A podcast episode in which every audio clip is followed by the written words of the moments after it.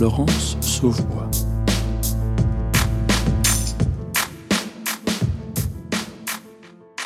Je dois bien l'avouer, il y a encore peu de temps, le CNED était pour moi synonyme de cours par correspondance et pas beaucoup plus. CNED, ça signifie Centre national d'enseignement à distance. Et c'est en fait un établissement énorme. Un budget de 85 millions d'euros, avec presque 200 000 inscrits. C'est-à-dire plus d'élèves que l'Académie de Guyane ou de Limoges par exemple. Avec pas moins de 250 formations de la petite section au supérieur, le CNED est la seule structure française de formation qui permettent de passer des diplômes ou des concours, tout en étant entièrement à distance, et qui s'adaptent à toutes les situations. Des jeunes en phobie scolaire, aux étudiants résidant à l'étranger, en passant par des adultes en reconversion professionnelle. Pour changer de travail, je n'avais pas le bon bagage. Je me suis lancée, ça n'a pas été si facile. Mais c'était bien organisé et je n'étais pas seule. Avoir réussi, ça compte pour moi, pour mes enfants, et ça me rend fière. CNED, au service de toutes les réussites. Ce slogan, CNED au service de toutes les réussites constitue l'ADN du CNED. Parce que cet établissement, qui existe depuis 80 ans, a évolué au fil des crises, avec toujours pour objectif de pallier aux scolarités empêchées ou bousculées par les aléas de la vie. Michel Reverchon-Billot, directeur général du CNED. CNED, c'est 1939, hein, c'est une maison qui est ancienne et qui est née dans une situation très particulière puisque c'était la situation de la guerre et que le CNED a été créé pour répondre finalement à une problématique de désorganisation du système éducatif au moment de la guerre. Et, si je veux compléter, je dirais que le CNED, c'est finalement l'établissement qui répond à la fois à la crise ou à la difficulté, qu'elle soit individuelle ou du système. On soit un élève en, en difficulté euh, ou un adulte en reprise d'études, le CNED est là pour répondre à cette question de la difficulté et de la crise. Alors si on prend les grandes étapes de son évolution, 1939 la création, et moi je dirais, pour être euh, précis dans son évolution, c'est que le CNED a suivi l'évolution des technologies. C'est un établissement qui était d'abord un établissement d'enseignement par correspondance, c'est un établissement qui s'est nourri de l'arrivée euh, du Minitel, qui s'est nourri de l'arrivée d'Internet, qui aujourd'hui évidemment est sur une évolution numérique depuis 2014 qui est très importante. Et si on regarde son évolution en termes de positionnement, c'est un établissement qui était d'abord un établissement de la marge, un établissement à côté de l'école, qui aujourd'hui est de plus en plus un établissement aux côtés de l'école. Lionel Madec, je suis le directeur commercial du CNED au sein de la direction du développement commercial et du marketing, qui est une des deux directions adjointes de notre établissement. On a eu toujours cette spécificité du fait de notre double mission. Hein. Vous le savez, nous avons une double mission qui est à la fois une mission euh, d'éducation, d'enseignement, mais aussi une mission de formation et forcément des cibles qui sont un peu différentes. Hein. On s'adresse à la fois aux élèves du euh, scolaire, c'est-à-dire les élèves empêchés ou qui euh, ont besoin d'un parcours éducatif particulier. Et donc pour le cas de ces apprenants-là, de ces inscrits-là, on est dans une mission de service public, donc il n'y a pas véritablement de dimension commerciale à mettre en œuvre. Mais notre euh, deuxième mission, qui est aussi une mission euh, très importante pour nous, puisque ça, ça correspond à, à un peu moins de la moitié de notre activité malgré tout, c'est une mission d'accompagnement de ceux qui cherchent à se réorienter, à envisager une reconversion professionnelle. Donc là, on est dans le domaine de la formation, de la formation professionnelle et bien évidemment dans le champ concurrentiel. Et qui dit champ concurrentiel dit euh, avoir les instruments, les outils qui nous permettent de se positionner sur un marché finalement et de développer toute une dynamique euh, à la fois commerciale, marketing, nous permettant d'adresser, d'identifier les cibles et de les atteindre. Avec le CNED, vous pouvez préparer des BTS dans tous les domaines. Diététique, assurance, commerce, notariat, social, vous permettant ainsi de décrocher un emploi très vite partout où il y a des opportunités et des débouchés pour votre avenir. Et puis il y a la méthode CNED, reconnue et efficace, elle vous aide à construire des acquis en béton. Carlos Guerrero, je suis directeur de l'enseignement par intérim et je suis par ailleurs chef du service métier de l'accompagnement disciplinaire. Au service de toutes les réussites. On a d'abord des enseignants titulaires qui sont affectés au CNED dans le cadre d'un mécanisme qu'on appelle l'adaptation du poste de travail. Ils sont à peu près 1200 et ils œuvrent au quotidien, c'est leur métier, hein, ils accompagnent les élèves du CNED. Euh, donc, c'est les experts pédagogues de cette communauté pédagogique. Voilà. L'autre, euh, l'autre pan de cette communauté pédagogique, c'est l'ensemble des équipes internes, des personnels qui sont euh, dédiés et qui, au quotidien aussi, contribuent au suivi de la scolarité pédagogique et administrative des inscrits dans leur parcours de formation. Donc, c'est bien cette communauté au sens très large qui va œuvrer au quotidien pour réaliser, proposer des services afin d'accompagner euh, les inscrits. On a recours à peu près chaque année à 2500 vacataires, donc en général ce sont des, enseignants ou des professionnels, parfois ce sont des professionnels qui euh, sont recrutés par le CNED en complément de leur euh, fonction, de leur métier principal qu'ils exercent par ailleurs. Voilà. Donc, euh, face à cela, il y a des dizaines, voire des centaines de milliers d'inscrits. Donc, la particularité euh, de l'accompagnement au CNET, c'est euh, la nécessité d'une industrialisation de nos processus, puisqu'on n'est pas dans une classe avec un professeur avec 20 élèves devant lui, mais à une échelle qui est nécessairement industrielle. Et la, la, complexité où tout l'enjeu est d'arriver à, concilier finalement cette approche très industrielle avec une individualisation du parcours, c'est-à-dire euh, accompagner individuellement l'inscrit, ou en tout cas qu'on s'adresse à lui euh, parmi euh, des milliers d'autres, mais qu'on a pris en compte sa situation particulière. Moi, je m'appelle Patrick Quiton, je suis au net de Rouen euh, depuis, euh, c'est ma cinquième année. Alors, je suis euh, correcteur en technologie, intervenant pédagogique en technologie, et j'ai le privilège aussi d'être l'animateur de réunions dites IP, donc des réunions avec les professeurs de technologie, et je suis aussi animateur référent EPI, donc hein, les enseignements pratiques interdisciplinaires. Le TED, c'est très bien parce que on a une pathologie et qu'on peut plutôt d'être en invalidité continuer à travailler à 35 heures par semaine ou avec une décharge suivant le degré de la pathologie. Mais quand on s'engage dans cette voie, il faut avoir une petite réflexion pour dire voilà, il faut que j'organise ma vie parce que je vais être seul dans mon bureau 35 heures par semaine. C'est-à-dire que nous prenons connaissance des programmes pédagogiques, des devoirs. Bien sûr, ce sont des matières qu'on maîtrise, hein, naturellement. Hein. Et puis, euh, on reçoit ces documents, les corriger, et on corrige les devoirs, je dirais. Mais bon, bien entendu, ce n'est pas le même travail exactement que si on était en présentiel avec des élèves, parce que nous ne connaissons pas les élèves. Nous n'avons pas toujours les mêmes élèves, parfois nous avons les mêmes, et en plus il y a des élèves qui ont pour certains des pathologies, hein, donc euh, on, se doit d'être assez bienveillant et d'essayer de mieux comprendre quand, quand on affiche l'élève s'il n'a pas un handicap ou quelque chose. Enfin, le, mot d'ordre c'est la bienveillance, la justesse bien sûr, mais cette correction doit être aussi un peu plus étoffée qu'elle ne se le serait, parce qu'un professeur classique en présentiel va mettre peut-être des commentaires plus limités, mais il sait qu'il va voir l'élève tandis que là, ce ne sera pas le cas. Effectivement, les professeurs ne voient pas les élèves. Tout se passe à distance. C'est la particularité des enseignements et des formations qui sont dispensés par le CNED. Les professeurs doivent donc être le plus explicites possible lors de la correction des copies pour accompagner au mieux ces élèves qu'ils ne connaissent pas. Mais peut-on vraiment attendre un suivi individuel et un véritable accompagnement alors qu'on est à distance? Carlos Guerrero, directeur de l'enseignement. Alors, la direction de l'enseignement dont je m'occupe, elle porte la politique générale de l'établissement en matière euh, d'accompagnement des apprenants et elle en pilote la mise en œuvre ou l'opérationnalisation sur nos huit sites d'exploitation. Alors, c'est quoi l'accompagnement? Alors, on emploie la direction de l'enseignement. L'accompagnement, c'est euh, tout ce qui va concourir en réalité à amener les apprenants euh, vers la réussite, à les aider à construire leur savoir, leur savoir-faire, leur apporter toute l'aide et toute la remédiation nécessaire au moment où ils en ont besoin, de manière à ce qu'ils puissent suivre, euh, apprendre et aller vers la réussite avec nous.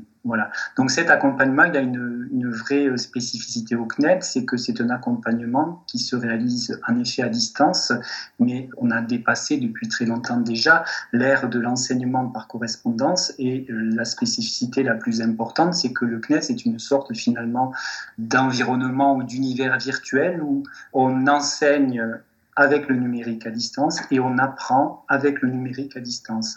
Et c'est assez euh, important de le signaler parce que c'est à une échelle qui est assez peu connue par ailleurs, enfin en tout cas qui est assez peu représentée ailleurs, puisque nous avons des inscrits, des élèves, des étudiants qui suivent la totalité, la globalité de leur formation totalement à distance et totalement par le numérique. Donc évidemment, ça a induit par le passé et ça induit encore des transformations très importantes. Donc l'idée de l'accompagnement c'est quoi? C'est tout ce que l'établissement va mettre en œuvre pour accompagner les inscrits.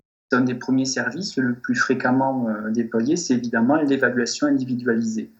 On a ensuite une autre gamme de services qui est liée aux échanges individuels, c'est ce qu'on appelle communément le tutorat. Qui est réalisé soit de manière synchrone ou asynchrone. Hein. C'est, euh, pour résumer très simplement, j'ai une question, j'obtiens une réponse. Je suis Léa Delaguila, diététicienne hospitalière et libérale et aussi graphiste illustratrice. Et j'ai suivi un BTS diététique il y a 4 ans dans le cadre d'une reconversion professionnelle. ABC, blanchir, abricoter, braiser, chemiser, tous ces termes n'auront plus aucun secret pour vous à la fin des deux années d'études en activité technologique d'alimentation. La cuisine est un art à la fois simple et complexe. Il doit être globalement maîtrisé par tout diététicien. Donc euh, euh, c'est bien classé, c'est délivré euh, avec des cours, des modules à l'intérieur. Chaque module a des activités pour faire des petits devoirs. Et en plus, on a des devoirs officiels à rendre, en fait, comme dans une formation en cours. On envoie déjà les devoirs donc de façon virtuelle aussi. On les scanne et puis on les envoie. Ensuite, le professeur qui note on a un professeur par matière nous met une note avec généralement une appréciation et des commentaires en marge, comme une vraie copie mhm. en fait, comme à l'école. Moi, je trouve qu'on est plutôt bien accompagné, surtout qu'on est quand même à distance. Donc, je pense qu'à partir du moment où on choisit des études à distance, il faut quand même avoir en tête que ça va pas être comme à l'école. Moi, j'avais ça en tête. Je m'étais dit, je n'attends quand même pas que le CNED soit tout le temps derrière moi et moi-même d'être dépendante. Pour moi, c'était une liberté, vraiment. Par ailleurs, ce qu'on appelle des services plutôt liés à l'accompagnement de parcours, autrement dit, c'est des services plutôt destinés à faire en sorte que l'inscrit euh, s'approprie son environnement de formation, puisse trouver des réponses sur l'administration de sa scolarité, sur sa gestion des stages, sur les questions d'orientation, etc. Donc on est là dans le domaine de ce qu'on va, on pourrait nommer la scolarité au sens très large. Et de scolarité, c'est pas uniquement pour les scolaires, c'est un terme un petit peu générique, scolarité administrative ou pédagogique. Dans ce cadre-là, le CNET, comme tout autre établissement de formation, est soumis à des contraintes et des exigences réglementaires. Donc il y a toute une gamme de services qui est déployée notamment pour assurer le suivi de l'avancement et de l'assiduité des inscrits et pour pouvoir détecter, anticiper euh, les ruptures de parcours et les décrochages et euh, s'assurer que l'inscrit euh, j'ai envie de dire, suit une progression nominale, normale, sinon optimale dans ses apprentissages. Alors le CNED, à titre informatif, donne un planning avec euh, les modules marqués et puis une date un petit peu butoir pour euh, avoir terminé un module, sachant que ce n'est pas du tout obligatoire de suivre ce, ce planning. Le planning dont parle Léna est disponible, comme tous les autres documents nécessaires à sa formation, sur une plateforme numérique appelée Moodle. Sur cet environnement numérique, les élèves retrouvent une messagerie, les modules de formation, des actualités ciblées et un espace pour le tutorat. Une plateforme numérique gigantesque pour un suivi individualisé des 200 000 inscrits du CNED. C'est de l'individualisation à échelle industrielle. Donc, je m'appelle Andrea Richard, euh, je travaille au CNED depuis 2003 et là je suis chef de projet en édition numérique et en charge d'un outil euh, qui s'appelle la chaîne éditoriale numérique, qui permet de euh, concevoir et de produire des contenus numériques interactifs. Pour nous, donc, le, cœur de la formation se passe sur Moodle. Chacun de nos inscrits a un compte sur le, sur le dispositif Moodle et ils accèdent à leur formation.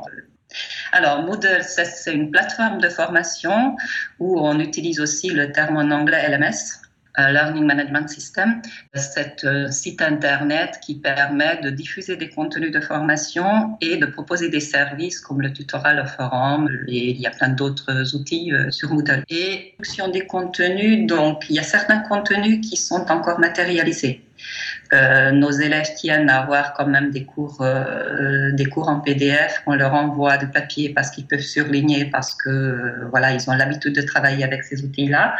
Donc, il y a les cours, il y a les devoirs, mais les sujets des devoirs sont parfois uniquement sur le dispositif Moodle. Et pour la correction des copies, donc, ils ont le choix entre la poste et la correction des copies en ligne. Avant de commencer votre parcours de formation, nous vous invitons à visionner ce court tutoriel qui vous permettra de repérer les activités à réaliser et d'identifier les outils à votre disposition.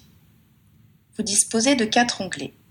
Accueil, contenu, ressources, votre avis nous intéresse. Moi, je m'appelle Sophie Anquinet, je suis responsable de formation chargée d'ingénierie sur le site d'exploitation de Poitiers. Le, catalogue de formation du CNAD est très très large. En fait, on va des formations euh, qui vont du primaire jusqu'ensuite à la formation euh, professionnelle continue. Donc, on a un panel euh, très large. Donc il y a toutes les formations scolaires avec primaire, collège, lycée, et ensuite on va dans les degrés euh, supérieurs avec euh, les formations euh, post-bac ou encore même avant le bac les formations professionnelles comme le CAP. Souvent, on dit bah c'est fabriquer une formation, c'est comme fabriquer une voiture.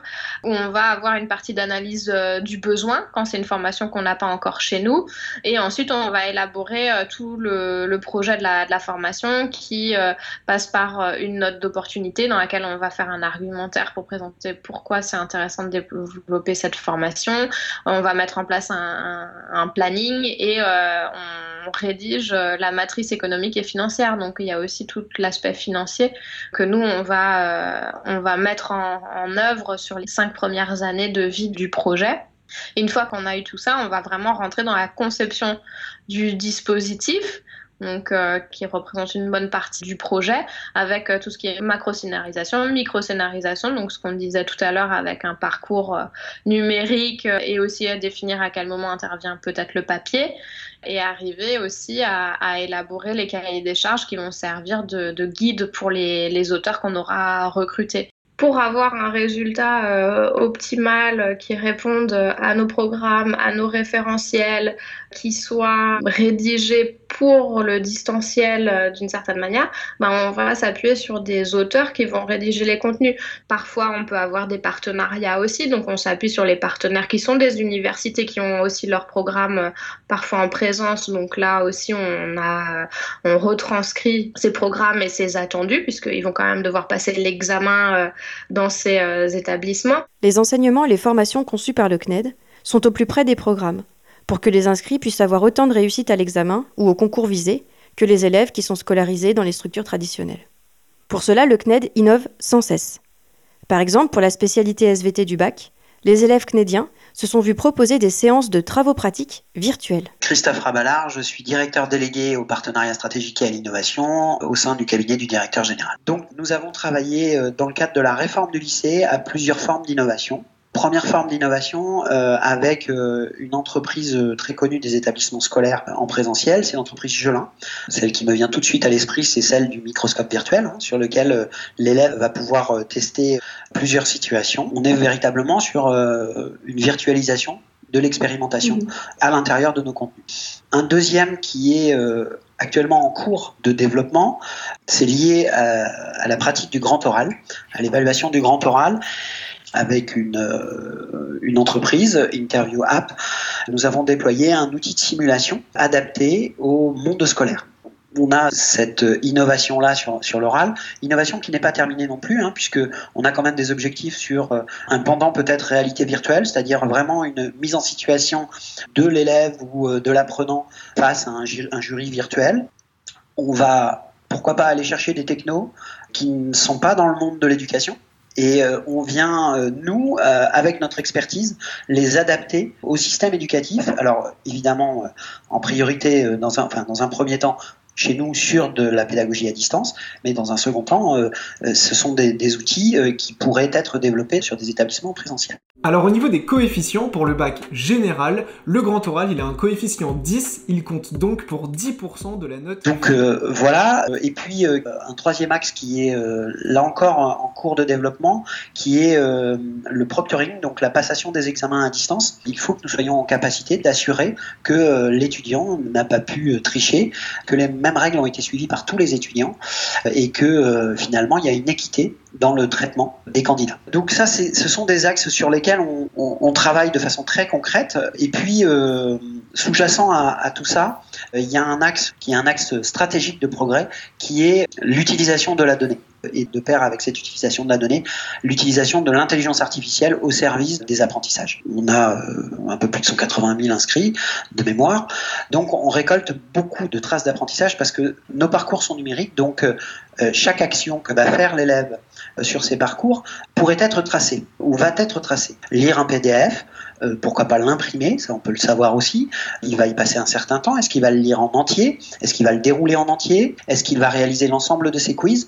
Bref, on a un panel, un champ d'indicateurs qui est particulièrement vaste. L'enjeu, très clairement, est de pouvoir récupérer de façon homogène l'ensemble de ces indicateurs, de pouvoir les récupérer, de pouvoir les stocker, les traiter et ensuite les analyser. Notre objectif, hein, il est véritablement l'individualisation de l'industrialisation. En parallèle de cette adaptation des parcours, ce que nous souhaitons mettre en place, c'est des systèmes d'ancrage mémoriel. Au bout d'un mois, on a oublié 80% de ce qu'on avait appris 30 jours avant. C'est un petit peu embêtant, mais c'est le cas dans, dans, tous les apprentissages.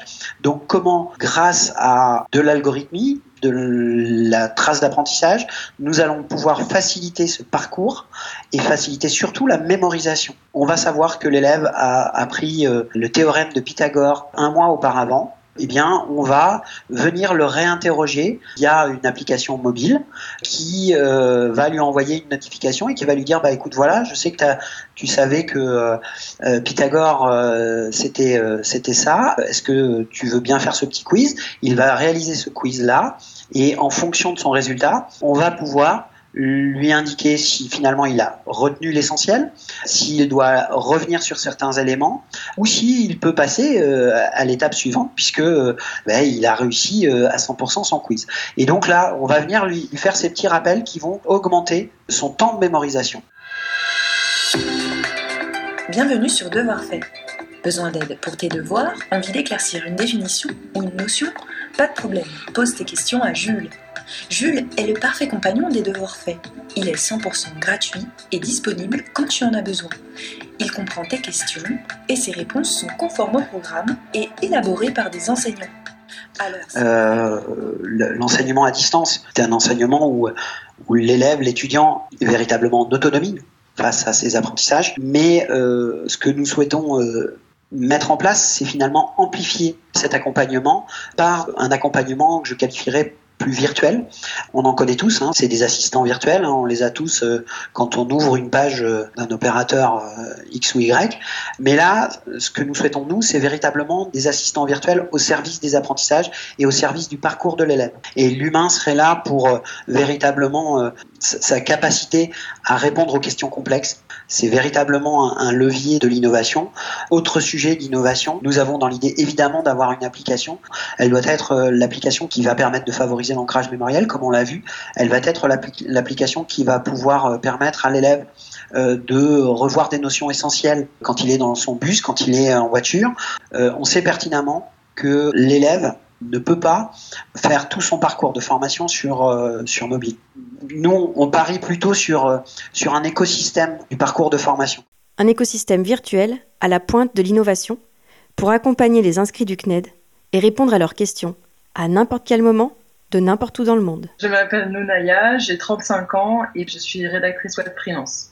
Alors en fait, à l'époque où j'ai euh, fait ma formation avec le CNED, j'habitais encore en Corée du Sud Et c'est d'ailleurs une des raisons pour lesquelles euh, j'ai fait appel au CNED, c'est qu'en fait, euh, moi, j'étais en train de vivre un petit peu mon aventure euh, coréenne. Voilà, j'avais pas du tout envie de rentrer en France, mais par contre, j'avais envie de reprendre des études, notamment parce que en vivant à l'étranger, je me suis retrouvée bloquée pour des raisons administratives, donc bah, de visa, tout simplement, parce qu'on me demandait un niveau minimum d'études que moi, je n'avais pas à l'époque. J'ai donc décidé de reprendre des études supérieures à l'âge de 27 ans. Et c'est là que j'ai commencé euh, avec le CNED. Euh, et donc j'ai suivi ma formation à distance quand j'étais encore en Corée du Sud. Donc euh, une bonne partie des deux ans, j'étais pendant un an et demi, j'étais encore en Corée du Sud en fait. Je m'appelle Étienne Rabaté et je suis directeur délégué en charge des affaires internationales et européennes au CNED depuis un peu plus de trois ans. L'activité du CNED à l'international, en fait, c'est une extension de l'activité du CNED au national, mais avec quand même quelques spécificités que je mentionnerai. C'est à peu près 21 000 inscrits, qui représentent 12-13% euh, du total des inscrits du CNED, ce qui n'est pas complètement négligeable, avec une répartition un peu plus déséquilibrée qu'au plan national, puisqu'il y a 16 000 environ scolaires et 5000 euh, inscrits en formation des adultes. Il n'y a pas d'accompagnement particulier à l'étranger. Mhm. C'est le tutorat euh, qui existe mhm. dans toutes nos formations, notamment les formations scolaires, avec d'abord une possibilité de joindre les tuteurs et les référents du CNED par messagerie électronique, et puis aussi par téléphone selon effectivement des, des jours et des heures euh, dont le détail est fourni au début de l'année. Ce que j'ai trouvé génial en fait, c'est que avec le CNED, peu importe où on est dans le monde, il nous envoie en fait les documents là où on est situé. Donc ça, c'était vraiment, euh, ça, c'était vraiment super, quoi. Sachant que je pouvais envoyer mes devoirs aussi à distance. Enfin, il y avait une liberté incroyable et je savais même pas que ça existait. Donc euh, ça a été vraiment. Euh, J'hésite pas à parler du CNED autour de moi parce que c'est, ça a été vraiment la, meilleure chose que j'ai pu trouver pour reprendre des études. En plus, à, à 27 ans, euh, ça, ça, a enlevé toutes les barrières en fait que j'avais à un moment donné. Sur le plan scolaire, il y a eu des évolutions récentes qui font que euh, le CNED a acquis une visibilité, presque une notoriété, je dirais, qu'il n'avait pas forcément auparavant. Euh, vous avez entendu parler sans, doute de ma classe à la maison. Eh bien, ma classe à la maison a été testée d'abord à l'international au début du mois de février lors de la première vague de fermeture d'établissements, c'est-à-dire pour, euh, pour la Chine, le Vietnam, euh, Hong Kong, Taïwan. Ça représentait à l'époque 7000 élèves auxquels nous avons offert des plateformes de continuité pédagogique qui se sont appelées ensuite Ma classe à la maison. Le CNED a une certaine utilité aussi dans des périodes un peu dramatiques, puisqu'il fait, il fait aussi un petit peu le pompier. Hein, moi, j'avoue que j'ai une sympathie toute particulière pour un certain nombre d'établissements qui ont fermé lors de crises graves et qui n'ont toujours pas ouvert. C'est le cas par exemple de l'école CNED de Tripoli en Libye, hein, qui depuis quasiment sept ans fonctionne dans des conditions absolument incroyables, chaotiques mais qui, réussit, grâce à nous, faut dire, hein, grâce au CNED, à maintenir une scolarisation française pour des Libyens, pour des Franco-Libyens, parce que les, Français expatriés sont partis, bien sûr, depuis, depuis belle lurette. Je crois que le CNED est arrivé au moment de la pandémie, à un moment où on ne l'attendait pas et où on ne s'attendait pas du tout à, ce qu'il euh, se manifeste et qu'il soit euh, à la fois euh, une force de proposition, qu'il montre une rapidité, une agilité de réponse et une expertise sur les parcours de formation à distance, parce que là encore, on a beaucoup parlé de formation à distance. Je suis pas sûr que tout ce qui a été fait sur les territoires soit véritablement de, de la formation à distance comme on, l'imagine au CNED. Donc très clairement, on a proposé, on a fait une proposition de plateforme, ma classe à la maison, hein, euh, qui a trouvé immédiatement un public puisqu'on a eu euh, en quelques semaines 2 millions de familles inscrites sur la plateforme. J'ai à 2 millions de familles, donc vous multipliez par le nombre d'élèves hein, et, vous avez euh, une population importante. On a eu un, un, peu plus de 500 000 enseignants, donc plus de la moitié des enseignants en France qui sont connectés sur la plateforme, avec une offre qui concernait à la fois les parcours scolaires, hein, de la maternelle jusqu'à la terminale, et je crois que là, euh, moi, ce, que j'ai trouvé intéressant, c'est que les, les, les, professeurs, les parents ont découvert ce qu'était qu'une offre de formation à distance sous forme de parcours et non pas sous forme de ressources. Et puis, un deuxième aspect de la plateforme, c'était la possibilité d'avoir des classes virtuelles qui, euh, finalement, se rapprochaient de la pratique de classe avec des règles spécifiques de la distance.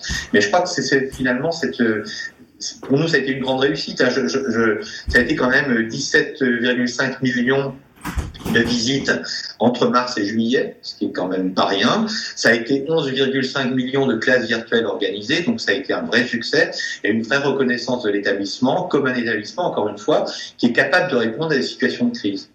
J'ai deux fiertés. La première, c'est de poursuivre la mission initiale du CNED, d'être en capacité de, d'être une solution pour des parcours atypiques et pour des situations de vie compliquées. Que ce soit pour des enfants, malades, en itinérance, en rupture scolaire, mais aussi pour des adultes qui, euh, grâce au CNED, retrouvent de l'emploi. Et ça, c'est une grande fierté de se dire que euh, on, a la capacité de réintégrer euh, des parcours de vie compliqués dans l'emploi et, et, dans la société. Ça, ça me semble la première fierté. La deuxième fierté, c'est notre capacité à de plus en plus s'imposer comme un appui à l'enseignement en présence et surtout un appui qui est peut-être capable, alors c'est une ambition, hein, on n'y est pas encore, en tout cas j'en ai pas encore la preuve, mais un appui à l'enseignement en présence qui est en capacité de faire bouger les formes scolaires. Et aujourd'hui, je me dis que finalement, avec ce qu'on propose en termes de parcours, en termes de compagnons numériques, en termes de spécialité à distance, en, en termes de langue euh, euh, euh à faible diffusion ou bientôt de langue régionale, peut-être qu'on va faire bouger finalement la relation pédagogique entre l'enseignant et ses élèves dans la classe avec des, euh, adjuvants, avec des augmentations qui euh, peuvent faire bouger la, pédagogie et, la rendre peut-être plus efficace euh, au service des élèves. À l'écoute de ces différents témoignages, on comprend aisément ce qui fait la fierté de Michel Reverchon-Bio, le directeur général du CNED. Que de chemin parcouru depuis 80 ans, depuis la mise en place des premiers cours par correspondance. Que d'innovation, de créativité, de partenariat, de travail collectif au sein de cet établissement d'une si grande ampleur. Le CNET n'a pas simplement réussi à prendre le virage numérique, il profite de toutes les possibilités données par le numérique pour être à la pointe de l'innovation en matière d'accompagnement. Pendant des années, le CNED était positionné à côté de l'école, à la marge. Aujourd'hui, Suite à la crise du Covid-19, le CNED travaille main dans la main avec l'école. Par exemple, pour aider les enseignants dans leur mission de continuité pédagogique lors des phases d'enseignement à distance qui ont été imposées par les différents confinements. Alors que le CNED a toujours tout fait pour reproduire une impression de présentiel à distance, avec les outils, les plateformes, le tutorat, les corrections d'évaluation, comme pour combler un manque par rapport aux enseignements et aux formations en présentiel, aujourd'hui, avec ce contexte sanitaire si particulier, ce sont les établissements classiques qui peuvent chercher à apprendre du CNED et des méthodes pédagogiques numériques innovantes qu'il a su développer. Le micro est dans la classe, c'est fini. Je souhaite remercier chaleureusement Léonie Soula, qui m'a aidé à la réalisation de ce podcast, et également Isabelle Ménard, directrice déléguée à la communication du CNED, pour son aide précieuse dans la mise en relation avec toutes les personnes du CNED qui ont accepté de répondre aux interviews pour réaliser ce reportage. On se retrouve le mois prochain pour un nouvel épisode du micro est dans la classe. À bientôt!